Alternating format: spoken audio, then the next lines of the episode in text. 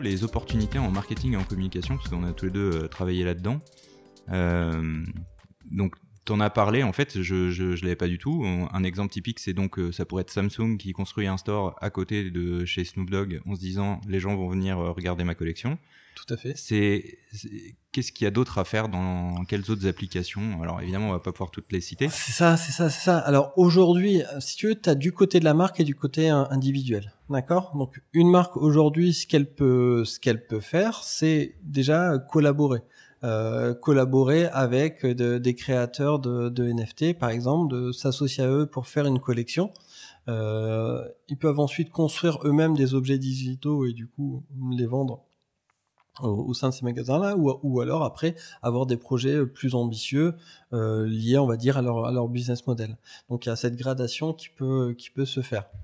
Euh, quand par exemple Heineken va construire un centre dans lequel euh, on va pouvoir découvrir sa marque, toi, tu t'achètes plein de Heineken et tu as pu avoir ce NFT euh, qui te donne accès. Donc en fait, tu as un sentiment privilégié parce que tu vas pouvoir accéder à un lieu euh, dans lequel il va y avoir des événements spéciaux. Donc tu as déjà un sentiment où c'est un peu sympa parce que toi tu as accès à quelque chose auquel tous les autres n'ont pas accès. Et puis pour la marque, du coup, ce qui est assez intéressant, c'est que elle, va pouvoir te plonger dans son dans son univers et du coup créer une relation beaucoup plus forte qu'en envoyant une pub qui sera vue euh, parmi parmi parmi tant d'autres.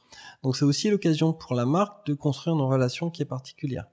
L'autre point important là-dessus, c'est que ta toilette D'accord? Et donc, je prends un autre exemple sur, euh, tu as acheté un sac à main euh, pour ta femme, parce que je sais que tu aimes bien lui faire des cadeaux. Euh, Aujourd'hui, le magasin, c'est que c'est toi qui l'as acheté, donc finalement, c'est toi qui sera enregistré. Ok? Euh, S'il y a un NFT qui est associé à ce sac, finalement, c'est elle. La marque saura que c'est cette personne-là qui a ce sac, et donc elle va pouvoir faire des actions aussi à destination qui seront beaucoup plus fortes parce qu'elle sait bien que c'est elle qui l'a. D'accord Samsung demain pourrait faire des NFT pour ses frigos et faire un, suivi de la vie de son frigo euh, au travers du NFT.